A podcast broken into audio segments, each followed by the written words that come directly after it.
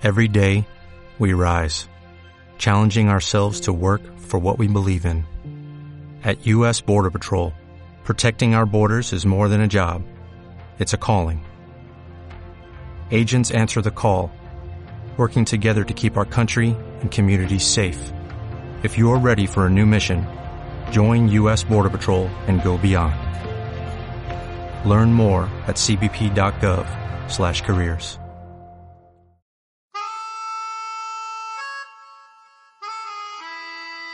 Café Irlandés, todos los martes y jueves de 4 a 5 de la tarde, hora peninsular española. Solo aquí, en PL Radio Online, con la realización y conducción de Alberto Mordegui.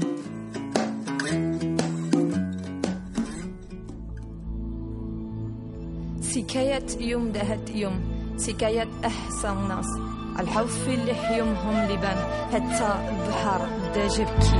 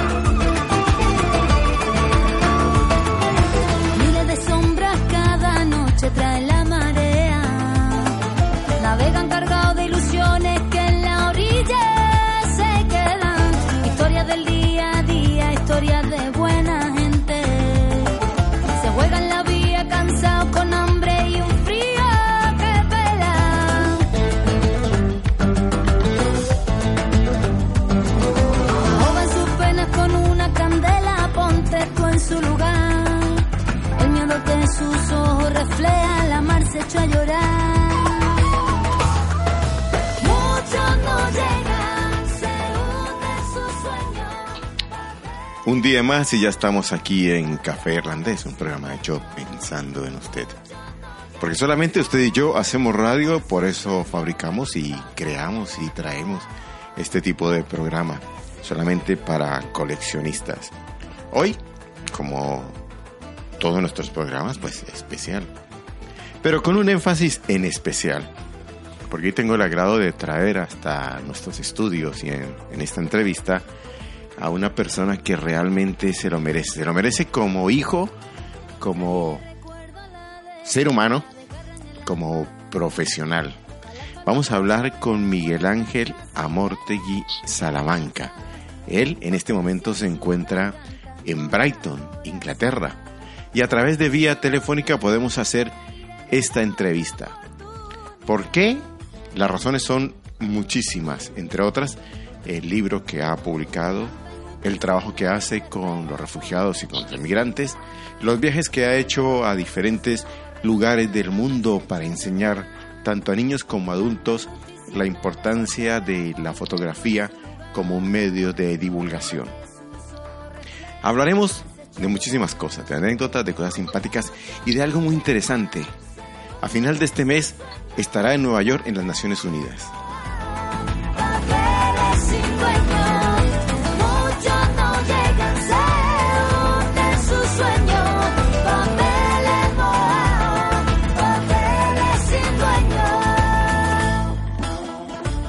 Miguel Ángel Amortegui, querido hijo, eh, bienvenido a Café Irlandés.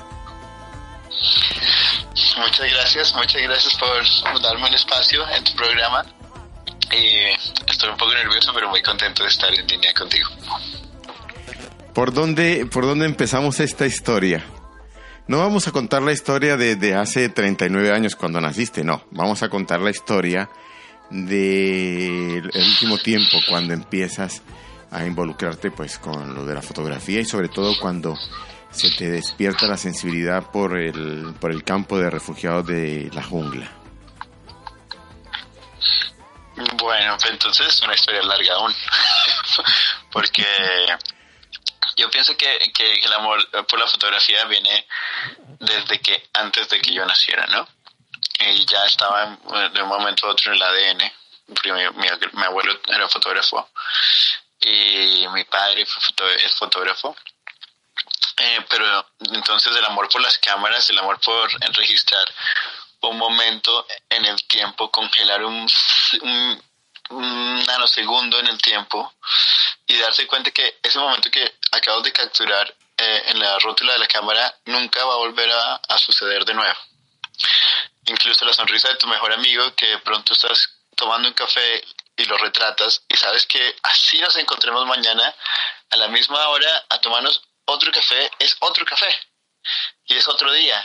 Y al transcurso de las 24 horas que pasaron, nosotros ya hemos cambiado. Él ha cambiado, yo he cambiado y ese momento ya no se repite.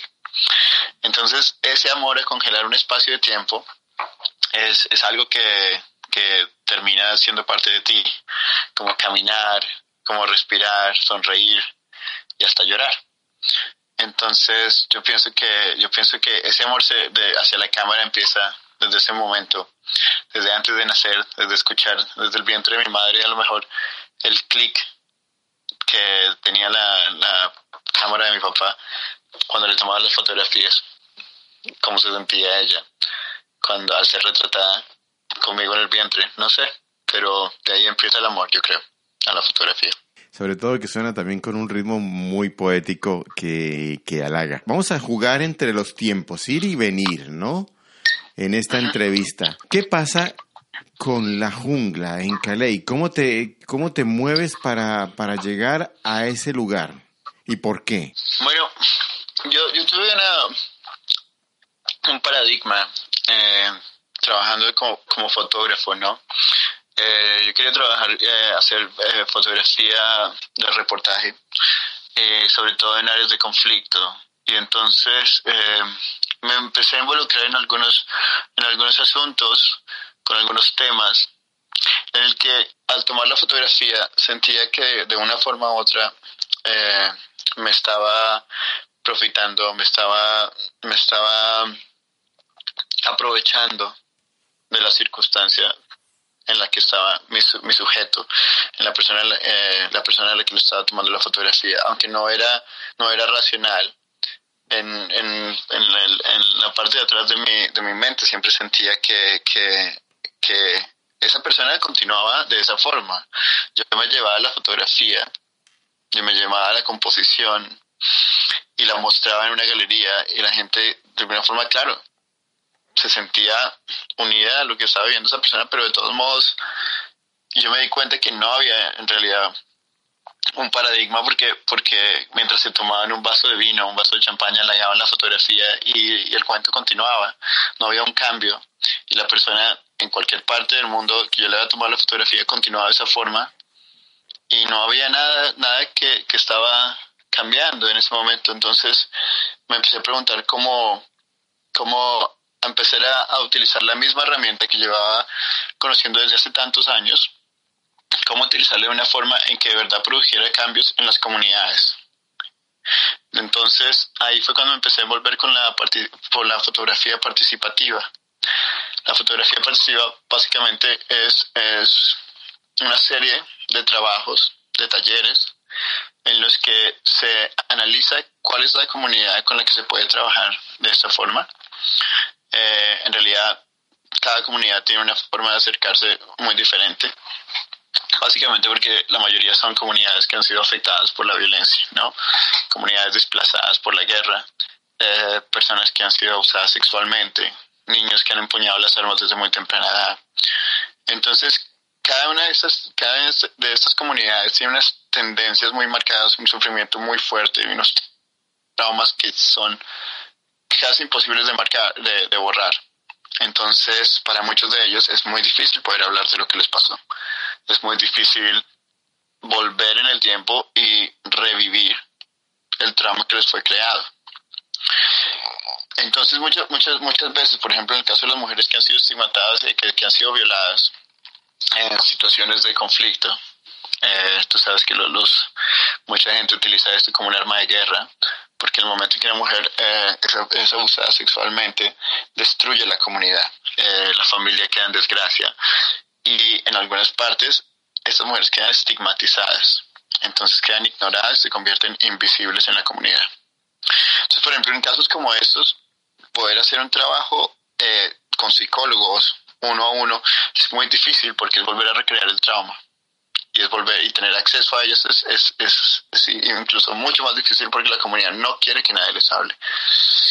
En cambio, cuando uno se acerca a estos sitios y con, con, una ideología, un taller de fotografía participativa, entonces básicamente el aprovechamiento es decir, yo vengo a enseñar fotografía, no vengo a enseñar a, hablar de lo que les pasó, de si me quieren contar, bueno, pero yo, la, la, mayoría, el mayor eh, gol aquí es aprender fotografía. Entonces se les entrega cámaras a las se les selecciona cuáles son las personas que han sido que tienen los mayores traumas se les entregan unas cámaras y desde ahí empiezan una serie de talleres en los que lentamente la persona basada en los talleres empieza a contar su problemática, su vivencia por medio de imágenes. Cómo se siente. Más que todo son imágenes simbólicas. Así me siento, así soy, así a esto quiero llegar. Y entonces, basado en eso, después de mucho tiempo, ya por fin empiezan a hablar claramente con las imágenes, esto es lo que siento, esto es lo que soy, esto es lo que me pasó a mí. Y con la, y con la selección de imágenes que tenemos, se hace una exhibición hacia el resto de la comunidad, para que el resto de, de una forma u otra las imágenes abren el corazón más de las personas que han estigmatado a, estas mujeres y cuando ven las historias, cuando, cuando leen las historias y ven las fotografías, hay, hay un empalme, hay una, una, una como una, un acerco a lo, que les, a lo que les pasó a estas chicas. Entonces, como empatizar, ¿no? Crear, crear lazos de unión la comunidad y después de eso darles una herramienta en las que las mujeres les permite dejar de estar estigmatizadas pero también convertirse como el pasó en, en uno de los talleres en África una mujer se convirtió en la queen en la reina la abeja reina de la comunidad porque ya tenía una herramienta y sabía utilizarla perfectamente que ayudaba mucho eh, a lo que estaba pasando en, en la villa donde vivía en la aldea donde vivía una de las cosas que ocurre es que también se, se logra eh, hacer entender que la fotografía es una, una, herramienta que puede estar al alcance de todas las personas. se desmitifica la fotografía como tal, se les entrega unos equipos que realmente en esos países, en África, no son fáciles de conseguir. Se les explica unos, unas, unas ideas, eh, se les enseña en sí la fotografía y eso se vuelve una herramienta altamente pedagógica. Exactamente, claro. Entonces también toca hacer un estudio de, de, la comunidad en la que uno va a trabajar, qué accesos tienen tecnológicos, si tienen acceso a una impresora, electricidad. Eh, en, muchas, eh, en muchas situaciones nos ha tocado llevar eh, paneles solares para poder cargar las cámaras. Pero la, la idea es dejarles algo que ellos puedan continuar porque o de lo contrario sería sería tonto llevarse otra vez las cámaras y que ellos no puedan contar algo que, aprendieron, ¿no? Claro. Y, y, aparte de eso, eh, es muy interesante también volver a la comunidad después de un tiempo, volver a la comunidad después de un año, dos años, porque los cambios que, que esa cámara ha ejercido al, alrededor de todas las personas que viven ahí son increíblemente dramáticos. Yo, yo he llegado, yo he escuchado unas historias de mis alumnos en los que no pueden, no puedo entender, me tienen que explicar tres veces entender cómo les cambió la vida tener una cámara, una cámara pequeñina en la que, en la que ya saben cómo tomar la fotografía, pero no es acerca de eso, es cómo utilizarla y en qué manera aprovecharse de esa situación de utilizar esa cámara. ¿No? Eh, entonces, por ejemplo, contando una historia muy, muy, muy cortita. Eh, cuando yo volví al, al noroeste de, de, Ghana, en una población muy pequeña que se llamaba Wale había un hombre que vivía cerca del río.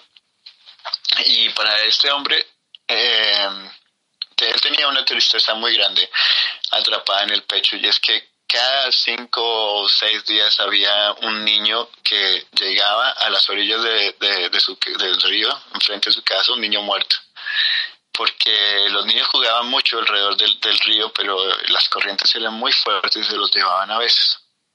Y entonces los pescadores siempre sacaban los niños y siempre terminaban enfrente de su casa. Entonces eso, eso lo ponía muy triste. Un día, cuando yo regresé, eh, él vino y me dio un abrazo muy grande.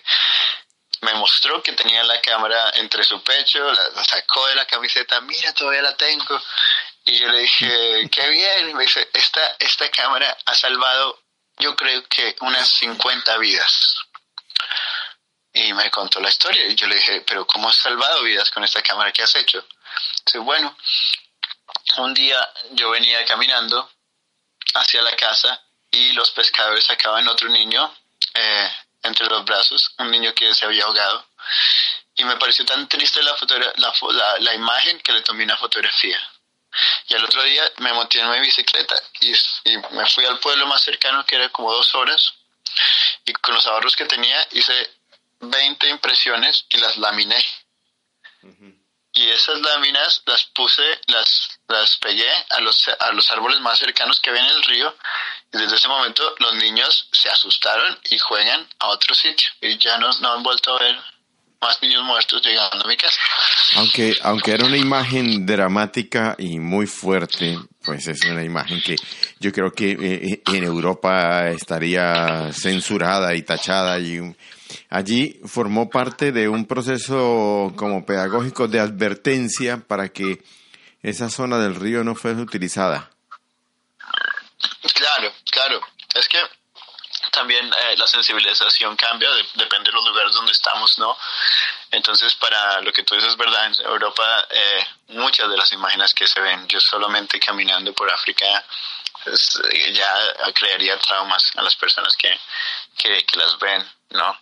Pero en África no es así, es, la, lo que hay, la naturaleza, lo, lo normal. Definitivamente la gente se, acostumbra a vivir en circunstancias que son muy, muy duras, muy dolorosas, muy fuertes, pero que saben que toca seguir adelante. Entonces, para él era una imagen normal de lo que veía todos, todos, todos los, casi todas las semanas, un niño muerto en el río pero para los niños que estaban jugando fútbol, a lo mejor sí, sí les dolió porque era a lo mejor un amiguito. Entonces, eso aún es más fuerte, ¿no? Pero eso fue lo que lo único que hizo que, que pararan de jugar ahí.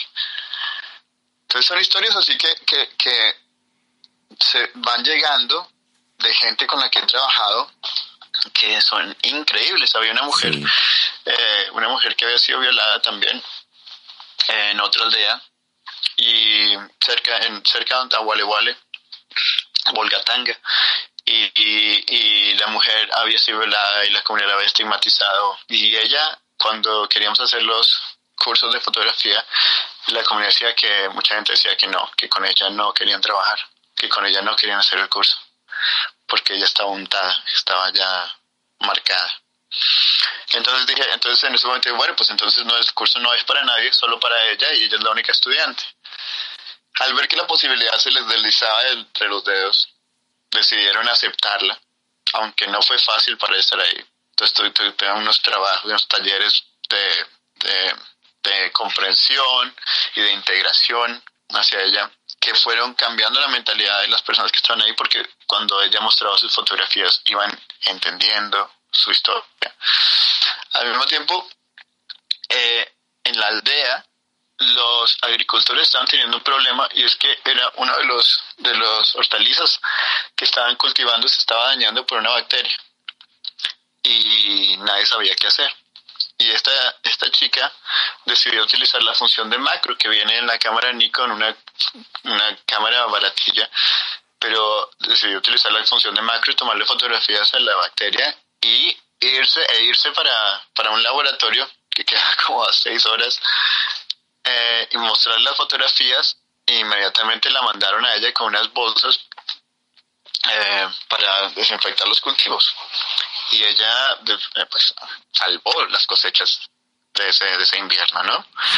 Desde ese momento ella se convierte en la abeja, en la abeja reina de la comunidad y todo el mundo va a, a preguntarle cosas como Entonces, eso es un giro 180 grados que le cambió la vida y para ella es una herramienta, pero esencial. Entonces uno les da, uno les, les, da la cuchara, pero ellos y el fuego. Ellos, preparan la sopa. claro. Como la quieran. Sí, sí, sí. De cuántas veces la quieran. Entonces, eso es lo lindo. Eso es lo lindo, que no está, no está, no es una cosa que se marca en un cuadrado. Que no, y que no es, no, es no es solamente para hacer un selfie y colgarlo en el, en el internet ni nada, sino que tiene una función de trabajo social y didáctico. Sí, sí. Sí, una- sí, muy, muy, muy importante para ellos. ¿Cómo llegas? aparte de eso, y aparte de eso para ellos también, vuelve otra vez a retornar lo que para nosotros fue el rollo de 35 exposiciones, ¿no? 35, 36 fotografías y punto. Para ellos es casi igual, porque, porque sin un computador, sin tener dinero para comprar otra, otra, otra tarjeta de memoria, entonces tienen que elegir exactamente las fotografías que en realidad necesitan. Y borra, entonces no hay tiempo para selfies casi, no hay tiempo para, para la- las bodas o algo así. Bueno, sí, unas tres o cuatro, pero tengo que tener espacio para lo que viene, porque no sé qué viene y puede ser importante, ¿no? Es verdad. Es, sí. es- es interesante ver eso también. Se está escribiendo, el pueblo empieza a escribir una historia gráfica, hacer una cronología con sus fotografías. Y esto es interesante. Vayámonos a Calais. ¿Cómo llegas a Calais? Bueno, entonces, entonces yo había llegado de, estuve un tiempo en África y vuelvo a Inglaterra. Eh, estaba viviendo eh, en- al sur de Inglaterra, en Brighton, cuando escucho lo que está pasando en Calais. Escucho que hay un asentamiento de emigrantes que empiezan a llegar a las costas eh, del norte de Francia porque quieren cruzar a Inglaterra. En este momento no estaba nada construido, sino un barrial. Estamos hablando de una proporción de tierra, por, imaginarnos algo, unos 10 campos de fútbol. Eh, todos en, en el barrio, eh, muy húmedo, un sitio muy frío y muchos emigrantes de diferentes países estaban llegando allá. Entonces me pareció que era importante eh, encontrar unas cámaras y intentar hacer un otro taller de eh, fotografía participativa. Porque básicamente porque eh, los medios de comunicación ingleses estaban marcando a esta gente y denigrándolos y poniéndolos como violadores, terroristas, eh, gente que viene solo a robarse los beneficios. Claro, y no creo, pero no creo que solamente los medios de comunicación ingleses, sino yo creo que a nivel europeo se estaba denigrando a estas personas y no se estaba entendiendo ni el problema, ni la postura, ni la situación que estaban viviendo. Digo, los periódicos, tanto los franceses como los españoles, italianos, en fin, esto era una cosa, yo creo que toda Europa. Exacto, exacto. Incluso ahora las causas todavía no, no las quieren eh, mostrar, que es, que es algo que también eh, no se quiere explicar para que se, sea perpetuo el continuo racismo y el repele de, de esas personas, ¿no? Entonces me pareció que era algo importante entre, entrar, darles eh, los talleres, pero al mismo tiempo crear un sitio eh, en internet que se llamaba Bienvenidos a mi jungla, ¿no? En inglés se llama Welcome to Our Jungle y abrirles el espacio. Entonces la era empe- empezar a, a poner fotografías, empezar a poner sus historias y, mar- y, y ponerlas en el, en el en Instagram y en Facebook, en, en, en las herramientas que de verdad que, que son unas herramientas increíbles y son usadas como como como Como deben ser, claro. ¿no? Porque hay que hay que reconocer que yo pienso que en la historia eh, de la humanidad nunca hemos tenido acceso a una herramienta con la que tenemos ahora para podernos comunicar. Sí, jamás. correcto. Y hemos hecho unos cambios sociales a través de la historia increíbles, pero son cambios que han, que han, que han, que han llegado aparte del sufrimiento, aparte de que ya no puedo más, esto hay que cambiarlo porque ya no aguanto más, ¿no? Eso es, eso es lo que ha hecho los grandes cambios sociales, la humanidad. Pero en este momento estamos viviendo en una en una confortable no, ¿no? Como en una En un estado, en, espera, confortable. un- eso, un estado de, confortable, confortable. que- Sí, notará, Sí. notará, perdón, eh, Miguelito, notarán que de pronto eh, Miguel se tropieza en el español porque es- todo el tiempo está hablando en inglés y de pronto eh, ha- habla en español, que es, es ahora muy poco lo que estás hablando en español, ¿verdad?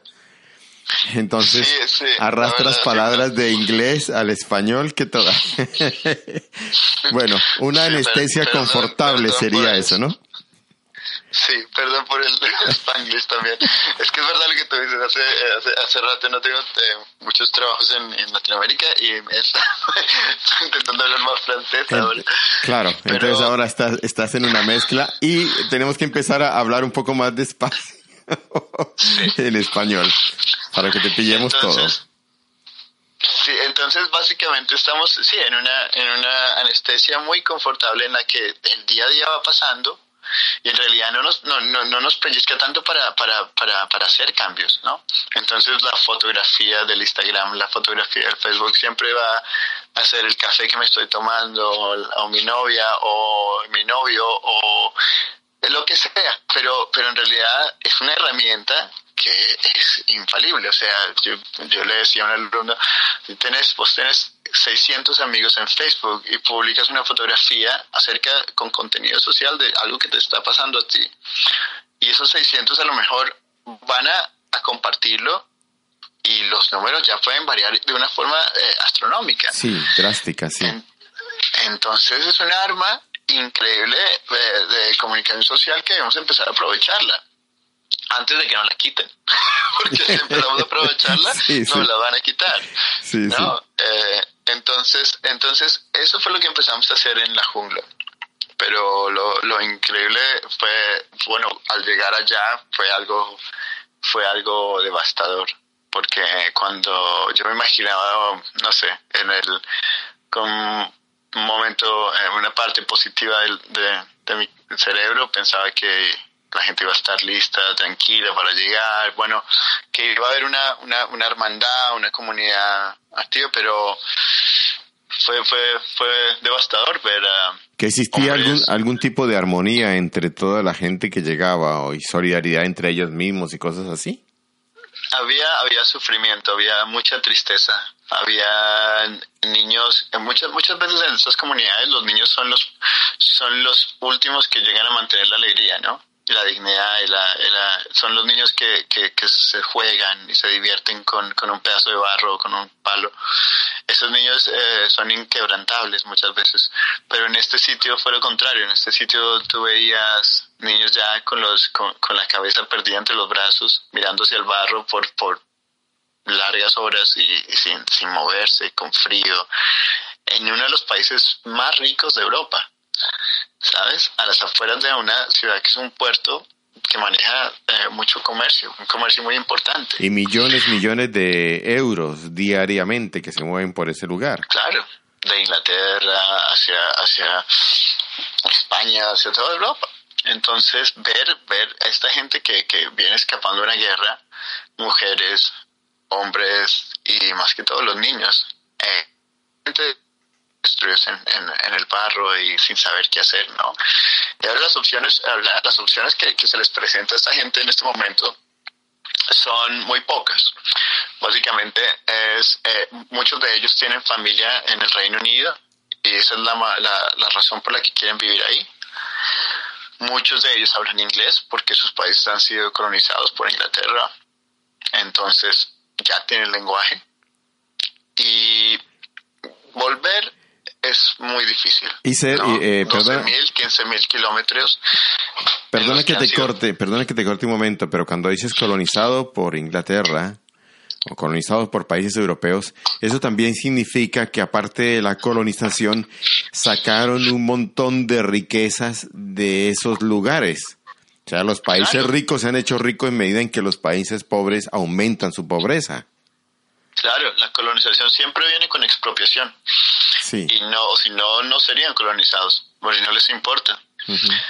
Entonces, entonces todos, eh, de todos modos, hay una forma que me dice, bueno, a mí me ha explotado por los últimos 70 años, yo quiero un pedacito de lo que era mío, ¿no? Si tanto, si tanto a ellos les gusta mi país, pues yo quiero, ya que lo destruyeron, yo quiero un poco de lo que ellos tienen. Entonces, se convierte en esa búsqueda de, de por tener una vida Digna. más, más digna, sí, no, no un sueño americano, pero una vida, una vida en la que puedes ir a la escuela sin que, sin que te estén registrando la maleta, sin que te estén golpeando, sin que te estén humillando. Eh, una vida digna, una vida que cualquier niño se merece, ¿no? no, solo por el hecho de haber nacido en otro sitio, no, significa que tengamos menos derechos. Entonces, eh, cuando empieza, empieza a, molestar un poco esto, empieza a molestar ver que la única posibilidad que pueden tener es saltar a un camión que se está moviendo para ver si los llegan a llevar, hacia incógnitos los llegan a llevar a, Inglaterra o caminar por debajo del Eurotúnel por la noche a ver si, si se salvan o se alcanzan a quitar de los rieles cuando pasa el tren, que es un tren de máxima velocidad, o hacer un barquillo en el que puedan pasar el, canal. Y las historias son, son conmovedoras porque muchos de ellos, los cuales yo fotografié, los cuales estuvieron conmigo, eh, murieron intentándolo, ¿no? Murieron eh, partidos en la mitad por el tren o ahogados o se cayeron de las ruedas del camión y, y ya, no más. Entonces, duele, duele eso mucho, duele verlos, ver los recuerdos, ¿no? Como dije antes, capturados en un pedazo de tiempo, en un segundo y, y que no volverán jamás. Entonces, eh, da una infinita tristeza y mucha gente se conmovió de esto. Mucha gente, menos el gobierno francés, que nunca declaró el campo de refugiados como, como, como campo de refugiados, sino como un asentamiento de emigrantes.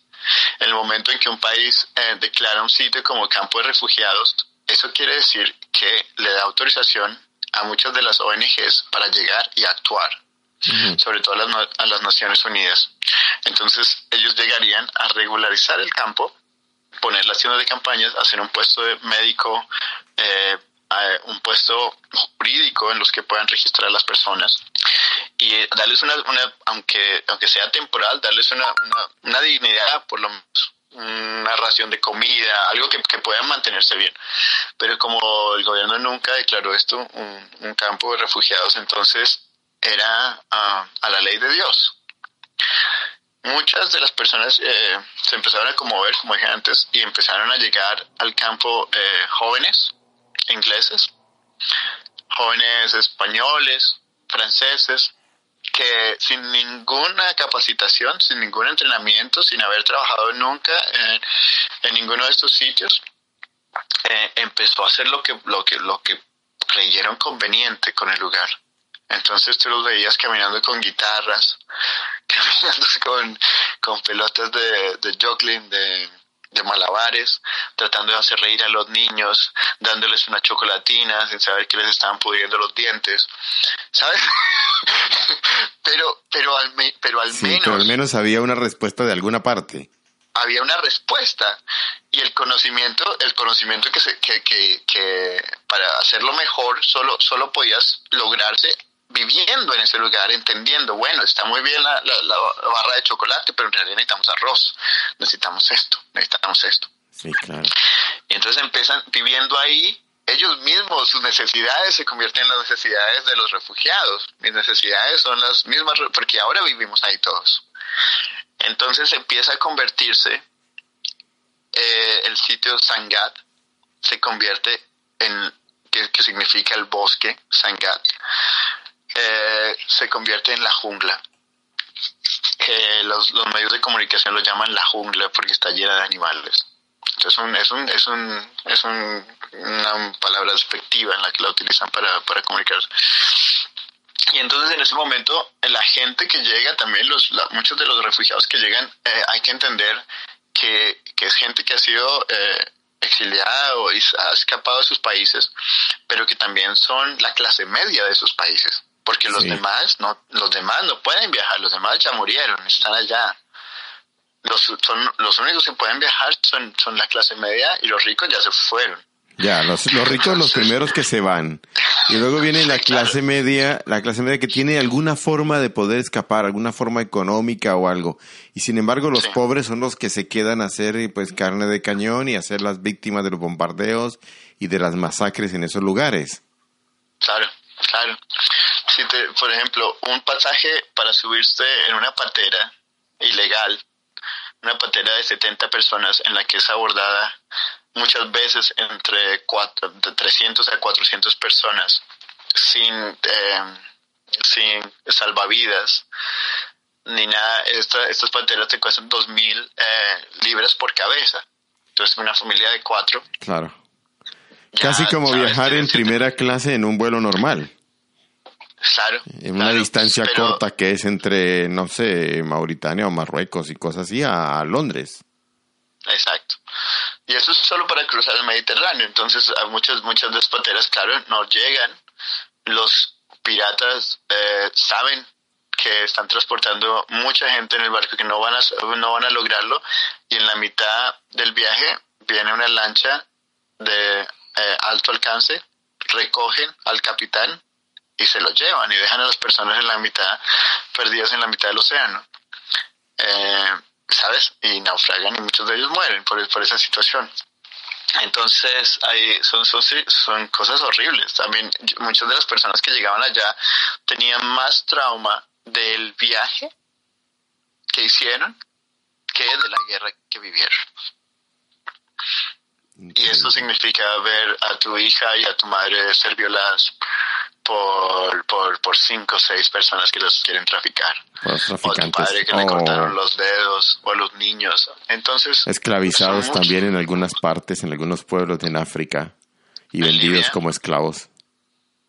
Libia, que se están abriendo los, los, los, camp- los mercados de negros para esclavos, por ejemplo, en este momento.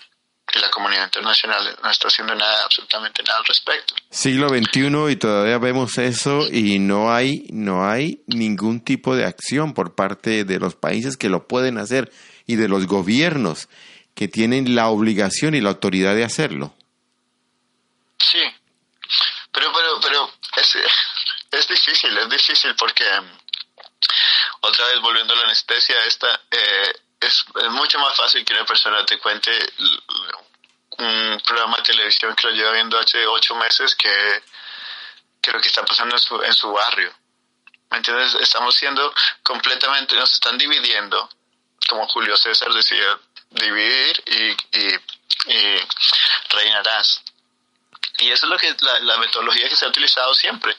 Y en este momento es mucho más que antes, mucho más es eh, individualizar a las personas, ¿no? Somos diferentes, más que todos somos diferentes, todos ya somos diferentes, entonces nos dividimos más porque somos diferentes, no nos unimos más. Y es, y es difícil, es difícil como ver algo que pero hay mucha gente que está, que está intentando cambiar las cosas en estos momentos, entonces también hay una esperanza, una esperanza que siempre, siempre está ahí. No, a veces yo creo que haciendo este trabajo que yo hago, a veces a ti te da como, te da duro porque te sientes como que, ¿y para qué? ¿Para qué hago esto si, si no hay remedio aquí? no Todo es malo, todo es malo, una violencia aquí, violencia acá. Pero de todos modos hay que, hay que recordarse que, que, que la violencia eh, hace mucho ruido. Las bombas hacen mucho ruido, Sí. las balas hacen mucho ruido, pero los abrazos y los besos son silenciosos. Entonces, si uno se pone a pensar, hay mucho más abrazos y besos, hay mucho más amor por todas partes que, que, que violencia y que rabia y que guerras. Claro, Entonces, claro. vale la pena seguir adelante porque y no asustarse de ese ruido, porque el silencioso es el que va cambiando las cosas. Sí. ¿no? Entonces, bueno, volviendo, volviendo a, a la jungla, la gente, la gente que eran las clases medias de- del lugar empezaron a organizarse y rápidamente el sitio se convirtió como una Babilonia, en donde se empezaron a formar restaurantes, eh, peluquerías, librerías, escuelas, todo muy chapetón, con madera reciclable, con eh, plásticos, pero era una ciudad, una ciudad como las primeras ciudades que llegaron a ser en Europa Claro. al principio. Asentamientos, asentamientos de crecimiento y de Exacto. desarrollo. Exacto. Teníamos avenidas, ¿sabes?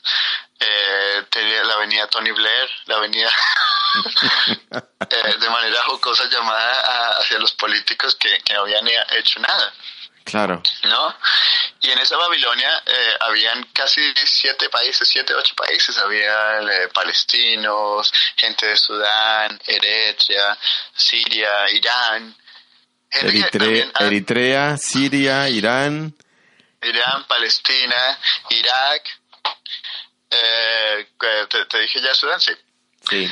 Eh, había llegado gente de todas partes, tenían cuatro diferentes eh, religiones, que, que muchos de ellos la llaman creencias, pero para eso son religiones, claro. Que convivían en armonía sin, sin problemas ahí dentro de esa área. Ellos mismos decidieron construir la iglesia cristiana al lado de la mezquita, Sí. eh, porque en realidad no, no había ninguna diferencia.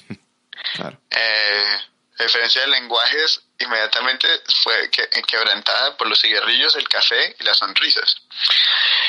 Entonces, es, es gente que había peleado por 60 años, el uno con el otro de vecinos, nada estaban compartiendo momentos, ¿no? Momentos, eh, cigarrillos, como dije antes, cafés, pero a la vez también las, las incertidumbres de lo que les iba a pasar, las esperanzas de cómo lo iban a lograr, las, las técnicas, ¿no? De cómo cruzar. Y entonces, y entonces se convirtió rápidamente en una, en una ciudad muy, muy pequeña, de un teatro también. Y yo podía dar las clases de fotografía más tranquilo porque yo, yo las daba en, en, en, enfrente de mi carro, yo vivía en, mi, en mi auto. Y ya cuando se empezaron a construir las librerías y todo, ya teníamos un espacio mucho mejor. Entonces, cuando ya empieza a haber una comunidad en la que no habían reglas, no había policía, una anarquía total, en el, en el más puro sentido de la palabra, la anarquía, ¿no? Porque mucha gente cree que la anarquía es ir y tirar botellas molotov y hacer grafitis en la calle. Pero el concepto de anarquía es de que, que no, no hayan unas reglas fundamentales, pero que el sentido común sea la regla fundamental de cómo convivir los unos con los otros. ¿No? Esa regla estaba ahí. Y entonces la gente sabía, no, yo no hago esto porque, porque este me mata. que hago lo otro porque va a enfurecer a este, o este va a hacer esto. Y entonces todo se, funcionaba como una comunidad, ¿no? En una comunidad que también tenía sus problemas, también tenía su tráfico, tenía su, eh, ¿sabes? Eh, Claro, drogas, cual, cualquier, cualquier drogas. fisuras que tiene cualquier sociedad en, en el mundo moderno. Pero eso es normal, sin, especialmente sin el control que, que, que, que digo que no había. Sin un estado Pero- policivo. O sea, las cosas fluían sin un estado policivo. policía Ni represor. y volvía y retornaban otra vez a lo que era a lo que era eh, eh, el- la justicia ancestral no Ujú. los, los, los, los, los viejos de las Sí. tribus de cada, de cada país son los que marcaban las posiciones y qué podía hacerse y no, qué no podía hacerse, ¿no? Con unas reuniones cada noche en los que los, los mayores de, las, de cada país llegaban y, y se reunían y podían eh, negociar qué se podía hacer y qué no se podía hacer. ¿Cuánto tiempo eh, eh, estás inmerso dentro de esto, de ese proyecto de la jungla? Yo estuve casi menos de un año. Estuve adentro, salí otra vez adentro y volví a entrar. Había momentos que, que era muy difícil poder salir.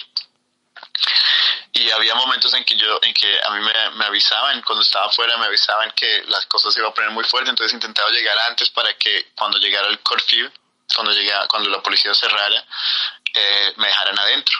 Y así podría seguir registrando las cosas. Y poder eh, escribiendo las historias, porque la gente eh, fue contándote historias que se van sumando a un libro que publicas.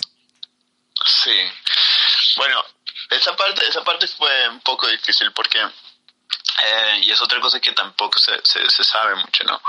En la jungla era prohibida la fotografía.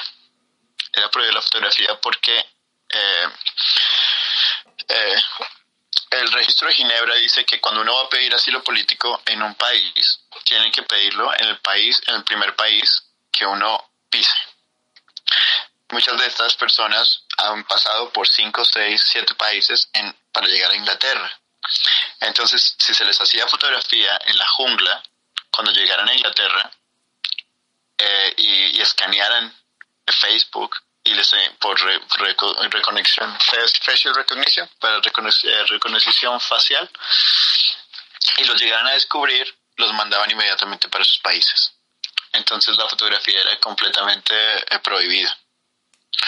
Eh, ningún fotógrafo podía estar con las cámaras, o, sino siempre, siempre, siempre eh, pedir permiso, te puedo tomar la fotografía, te parece, qué fotografía puedo tomar esto, ¿no?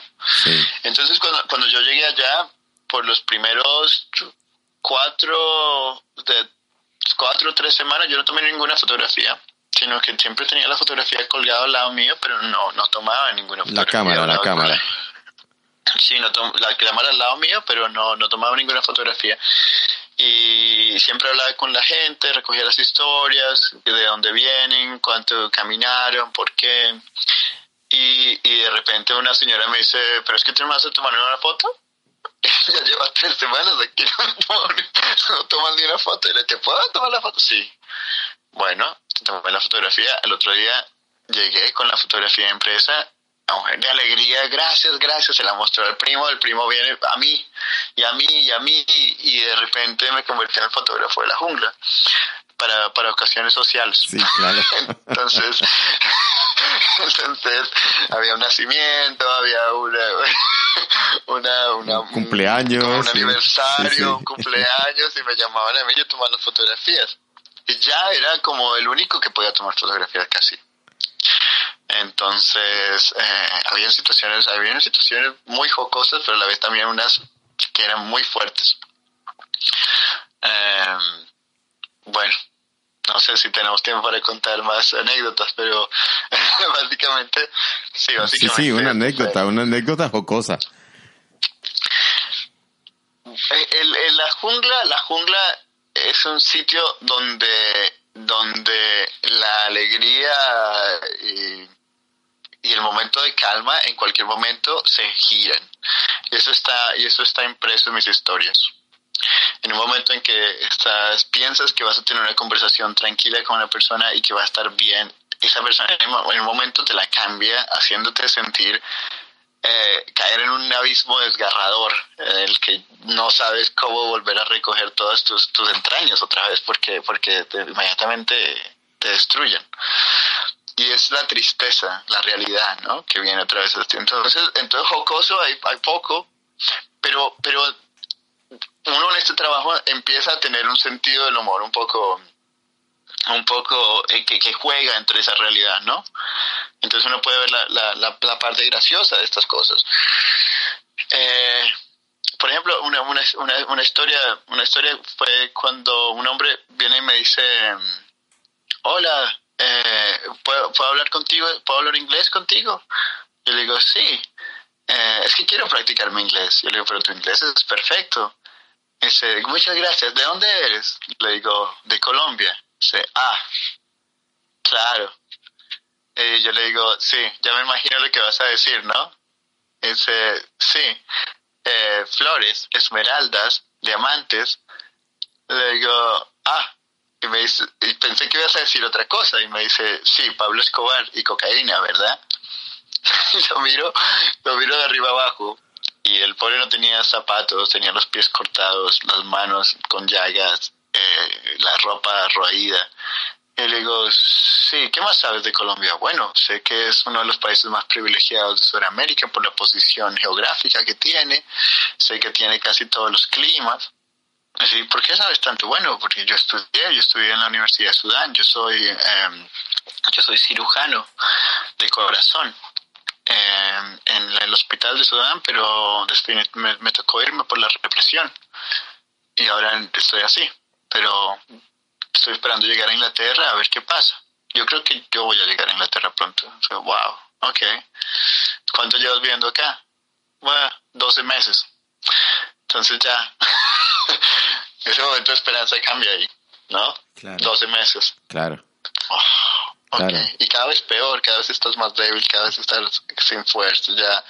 Y que la esperanza a veces te juega las pasadas oscuras de crear nubarrones y decir no vas a llegar nunca, no vas a salir de este lugar y en fin, después de todas las travesías se viene a confrontar la realidad y la esperanza realmente, aunque, aunque se dice que lo último que se pierde a veces, a veces eh, te juega malas pasadas. Sí. Estas historias las llevas a un libro. Hablemos del libro. El libro, eh, después de que se creó el website, el, el, sitio de internet para que ellos puedan dar sus historias, también habían, habían historias muy íntimas, ¿no? Historias, eh, vivencias, anécdotas y cuentos de, de, de también de mi punto de vista de ver las cosas. Porque, porque claro, sus historias son, son muy fuertes, son muy discientes, pero al mismo tiempo eh, llegar a entenderlas desde el punto de vista occidental, ¿no? De una persona que también viene de una realidad muy fuerte como lo es Colombia, pero que no se compara con la de ellos. Entonces, llegar a, navegar esa realidad, esas historias, me pareció que era algo importante. Y, darles a darles una voz también, ¿no? Por eso el libro se llama Voces de la Jungla, porque mediante, mediante toda esa cobertura mediática que los medios de comunicación quisieron ignorar, en darle la voz a estos, a estos refugiados, me pareció que era mi compromiso social también, darles, darles, darles ese, ese micrófono, ¿no? Ese eco para que se pudiera... Eh, las historias eh, son escogidas, son historias de dignidad, de esperanza, pero son historias que piensan hacer un eco en, la, en la cabeza, en el corazón de las personas que lo leen, para que nos ponga a pensar sensibiliza. dos veces. Sí. El libro está escrito en inglés y en español y ahora se está haciendo una traducción al francés y al italiano. Ese libro, eh, Miguel, ¿dónde lo pueden conseguir las personas que estén interesadas en adquirirlo? ¿Y para dónde va ese, ese dinero que se paga por el libro? Bueno, entonces, para eh, cuando decidimos hacer el libro, eh, yo contacté muchas editoriales en Inglaterra y al ver el manuscrito decidieron cerrar las puertas acerca de la creación del libro porque no antes de Brexit no querían no querían untarse las manos con nada que no fuera lo que ya estaba iba a ser preestablecido no entonces eh, este libro ha sido básicamente producido publicado eh, por mi parte. Ha sido una trayectoria muy difícil, eh, muy, muy, muy, muy difícil y por eso el libro se, solamente se vende desde mi website, desde mi sitio web que es www.miguelamortegui.com y las em, regalías del libro, se dice regalías, ¿verdad? Regalías del libro, eh, el 20-30% de los acordes, 20% va para las eh, fundaciones de, personas que están trabajando con los emigrantes en Calais y también para crear nuevos proyectos, porque en este momento eh, estoy empezando a trabajar en un libro que se llama Voces del Congo con diferentes orfanatos y las víctimas del genocidio que se está viviendo en el Congo en estos momentos.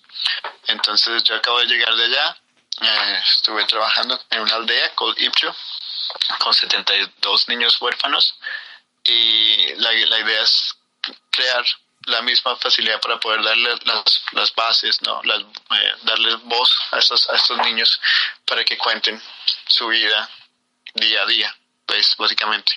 Entonces, es, es una trayectoria de libros que, que van a empezar a salir, voces del Congo, a lo mejor voces de Palestina, voces, porque desgraciadamente el tema no termina, ¿no? No termina y hay que y hay que hacerle Sí, ah, no termina y hay que hacer y hay que hacer eco y, énfasis en el sobre todo en el acento del ser humano y de, sobre todo la infancia, ¿verdad?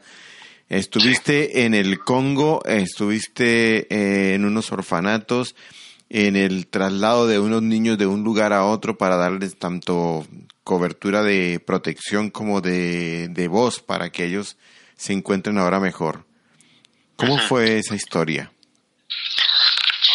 Bueno, me enteré por parte de, de un colega que había un orfanato muy cerca al parque que se llama un parque que se llama Virunga National Park es un parque muy famoso porque es el parque que tiene los últimos eh, gorilas de montaña que existen y a 45 minutos de ese parque había un orfanato en que los ataques rebeldes que pasaron hace tres años dejaron a 72 niños huérfanos, entre muchos que murieron, ¿no? Pero los sobrevivientes, muchos de los sobrevivientes, 72 niños que nosotros eh, que yo alcancé a entrevistar, y niños que vivieron una, una situación muy triste, ¿no? Unas circunstancias de violencia absoluta.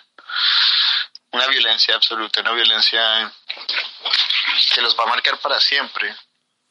En la violencia en que les preguntaban, por ejemplo, los grupos rebeldes que los atraparon, les preguntaban cuál pierna prefería perder mientras aleteaban un machete enfrente de ellos. En el momento que les toca a ellos escoger qué parte de, su cuerpo tienen que, sacrificar en orden de, para poder seguir viviendo, ¿no? Historias de esas a un niño de 14, 12 años, mm, pues lo afectan para siempre. Son cosas que nosotros no podemos ni siquiera conciliar mentalmente, yo creo. No podemos, no podemos entender. Eh, de, parte de las dos partes. Para mí es muy difícil entender la cabeza del, perpetuador y de la víctima, ¿no? ¿Qué les está pasando en ese momento? Sí, ¿qué está pasando? registrando? ¿Por qué llegan al extremo de violencia hacia una persona indefensa y, menor de edad? ¿Cómo son capaces de, agredir a una persona y de, causarle daño y muerte? Sí. Y muchas de ellos es violencia heredada violencia en que yo lo hago porque a mí me lo hicieron, no se lo hicieron a mi hermana. O sea, es que, es que, es que el Congo es una violencia que lleva desde, los, desde los tiempos del rey Leopoldo. la, la, el solo hecho de amputar con, con un machete a otra persona, eso venía de los belgas. Así era como los castigaban a los esclavos. Entonces eso se hereda y se hereda y se hereda donde el, hasta que llega un momento en que el precio de la vida no, no cuesta absolutamente nada, es nada. El blanco en su, en su supremacía en estos países, marcando la ley y viendo a otros seres humanos como esclavos y como animales. Claro. ¿No? Lo de la parte ahí está ahí, lo que hacen los belgas, vaya belgas, en, en, el Congo y en otros lugares, los ingleses en otros lugares de, de, de, África, los holandeses también, los franceses que no se escapan en la zona de, del Sahara. Bueno, es terrible la situación y se repite y se repite y se repite. Entonces, eh, la, la idea era que, bueno, estos niños estaban ubicados en un sitio que era 45 minutos del parque de Virunga y, estaban bajo el constante asedio de los rebeldes hacia el orfanato. Querían atacar el orfanato, querían robarse a los niños para convertirlos en soldados eh, muchos de ellos ya habían sido soldados y habían escapado. Querían reintegrarlos otra vez a las, a las líneas de combate. Y entonces el proyecto significaba sacar a estos niños, construir un orfanato que quedaba eh, muy cerca, eh, no dentro del parque, pero al lado del parque, para que los rangers, que son los soldados que protegen el parque, pudieran echarle un ojo de vez en cuando a los niños. Como una protección extra. Sí, una protección extra. Y entonces eh, la, idea era trasladar a estos niños con un convoy, eh, casi 80 soldados armados totalmente hasta los dientes. Entonces el primer paso era eh, trasladar los niños a un sitio más seguro. El segundo paso en el que vamos a estar trabajando próximamente es comenzar los talleres de fotografía para darles una herramienta más. Al mismo tiempo, eh, recoger las historias. Como es un orfanato, es muy importante intentar hacer una investigación de lo que muchos de ellos son muy jóvenes.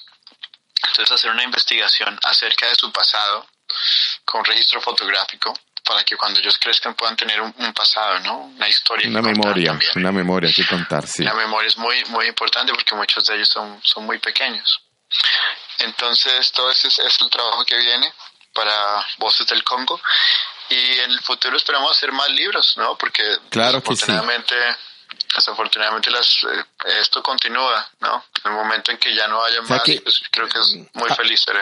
Hay personas que, que, pueden comprar el libro, pero que también pueden apoyar el proyecto a nivel personal y con, ponerse en contacto contigo. Hay algo que quiero recalcar ahora ya que estamos llegando, bueno, casi al final del programa, pero no nos falta un tiempo. Eh, vas a ir a las Naciones Unidas a hablar sobre la situación que has cubierto, sobre las vivencias que has tenido, sobre los refugiados, sobre todas las historias que son historias muy fuertes y de mucha humanidad. Vas a ir a Nueva York. ¿Cuándo es esto? ¿Cómo es esto? ¿Y por qué ocurre esto? Bueno, eh, resulta que a principio de este año eh, tuve la oportunidad de participar en una exhibición eh, con mi trabajo, una exhibición de cinco fotógrafos que llevan cubriendo el la temática de eh, los refugiados. Y entonces en esa exhibición eh, estuve dando charlas. en una de las charlas, el director de la Escuela de las Naciones Unidas se me acercó y me y dijo que le gustaría mucho que yo diera un discurso acerca de mis vivencias en los campos de refugiados y en mi trabajo como eh, fotógrafo, ¿no? En estas comunidades.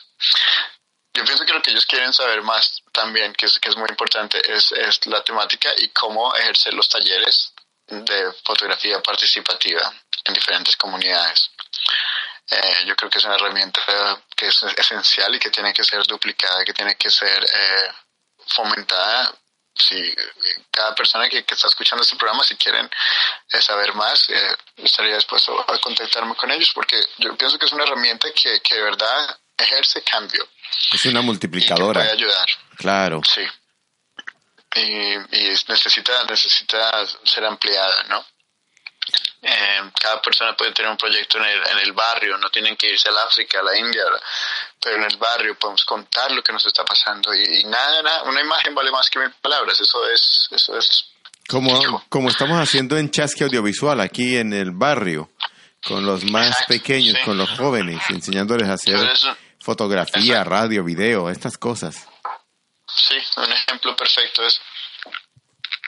Exacto. ¿Cuándo va a ocurrir esto? Eh, bueno, la conferencia va a pasar el 31 de mayo. Sí. Y, y posiblemente salga más trabajo, eh, más eh, talleres eh, con las Naciones Unidas. Entonces toca, toca esperar a ver qué pasa. Pero estoy muy contento de también, también poderme dirigir a. Yo creo que es, yo creo que es una tarima, es, una, es un lugar muy especial para poder conversar porque estamos hablando uno a uno, ¿no? Estamos hablando directamente con las personas que, que pueden... Que pueden hacer cambios, claro. Y que, y que pueden eh, moverse un poquito más, ¿no? Para, para de verdad, de verdad cambiar las cosas. Vamos a intentar ir allá, moverles el corazón. Abrir las cortinas, que esa gente abra las cortinas y vea que afuera no solamente hay unos rascacielos y una gran oficina, sino que hay una cantidad de gente que está esperando que sus decisiones sean acertadas para mejorar sus condiciones de vida. Entonces, para, para que le demos honor al nombre, ¿no? Por primera vez, las Naciones Unidas, que sean unidas. que sean Naciones Unidas. Sí, sí, porque una de las cosas que tiene acaparado el mundo es el, el mercado de, de las armas. ¿no? Los traficantes de la guerra, los señores de la guerra, que les gusta montar conflictos en diferentes lugares de, del mundo para, para poder sacar beneficios. Estuviste también en América Latina y ese es otro, otro tema que vamos a tratar también en otro programa, porque estuviste en Perú, en una comunidad marginada ya, ¿no? Sí, eso, eso, eso fue, fue, una vivencia muy, muy interesante porque estuve trabajando en los asentamientos en Lima, Perú, en una, en un pequeño sitio que se llama Villa Esperanza, donde muchas personas que habían sido exiliadas del conflicto, que habían sido expulsadas de las ciudades y de los campos, no encontraron ningún sitio donde poder vivir y, no querían tampoco estar en las calles, eh, ni pedir limosna, ni querían tomar sus vidas y sus destinos con sus propias manos y hacer algo al respecto. Entonces decidieron unirse y crear una comunidad, una comunidad sin sentido político, donde no se trataba de socialismo ni comunismo ni nada de esto, sino una comunidad de que yo me ayudo y, te ayudo y tú me ayudas y, este, empezamos juntos. Y en el momento en que, tomaron un pedazo de tierra, una montaña, en las lomas más peligrosas de Perú, y empezaron a construir ahí eh, sus, sus casas hombro a hombro. Cada vez que llegaba una persona, le hacían una entrevista de por qué, se, por qué había salido y inmediatamente 60, 70 vecinos le, le llegaban y le construyeron una casa a esta persona. esta persona empezaba a ir ahí y le entregaban de regalo una pala y una pica y de, desde mañana tú ya eres como nosotros. Y si llega otra persona, sonaba una alarma y todo el mundo salía con sus palas a construir. El simbolismo, el, el simbolismo de una pala cuando llegas a un nuevo lugar. Exacto. Donde empiezas, donde llegas es a, construir, ¿no? No a destruir, sino a construir, a formarse con ese entorno y a crecer. Eh, vas a volver... Una pala en Colombia una paila. en Colombia una paila. Ha sido, ha sido un gusto charlar contigo. Sé que vas a, estás ahora muy, muy atareado porque primero tienes que preparar lo de las Naciones Unidas y segundo, pues tienes un montón de material que tienes que seguir trabajando de lo que se ha venido con, del Congo, de las cosas que, que, nos vas a mostrar. Eh, volvamos a contarle a nuestros amigos oyentes dónde te pueden encontrar. Bueno, en Instagram me pueden encontrar en eh, Miguel Amortegui Photography. Eh, ahí, aparecen eh, algunas de mis fotografías, algunas de mis historias. También en mi website www.miguelamortegui.com y, y ya, simple. Simple. ahí están los, ahí están los datos personales, teléfono y todo, por si, por si les gustaría hablar y, aprender más acerca de la fotografía participativa. Y también, y también saber que te pueden invitar para, para conferencias, para dar charlas tanto en colegios como en universidades, en lugares de diferentes lugares de Europa, ¿no? Claro, sí. Y sobre todo que una de las cosas que puede, es que pueden ayudar es en la compra del libro y en la difusión de este libro porque así están eh, aumentando en un proyecto que tiene un, se revierte directamente en, en los campos de refugiados, con el mano a mano. Sí, eso es verdad, el corazón siempre se encuentra en las personas más humildes. Los otros solo tienen dinero. Hay gente que es tan pobre, tan pobre, que lo único que tiene es dinero. Exacto. Eso es verdad.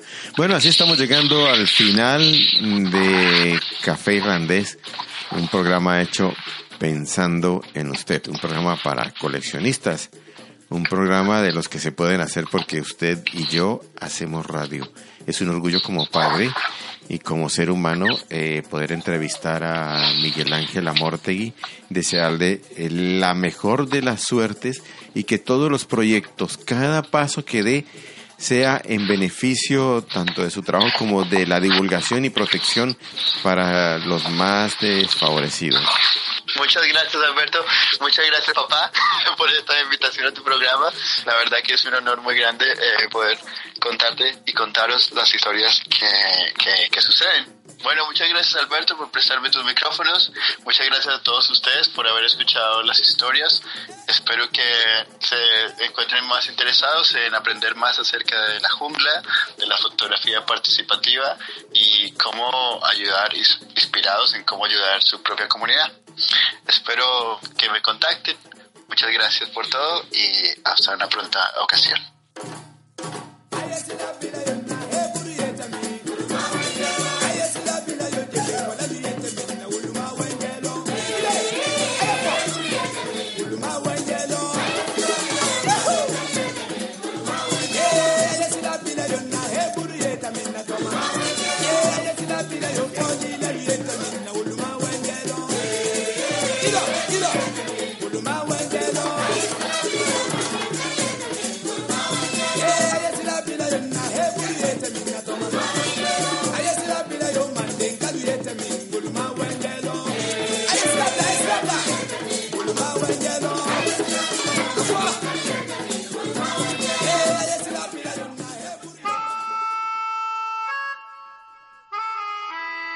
Café Irlandés, todos los martes y jueves de 4 a 5 de la tarde, hora peninsular española.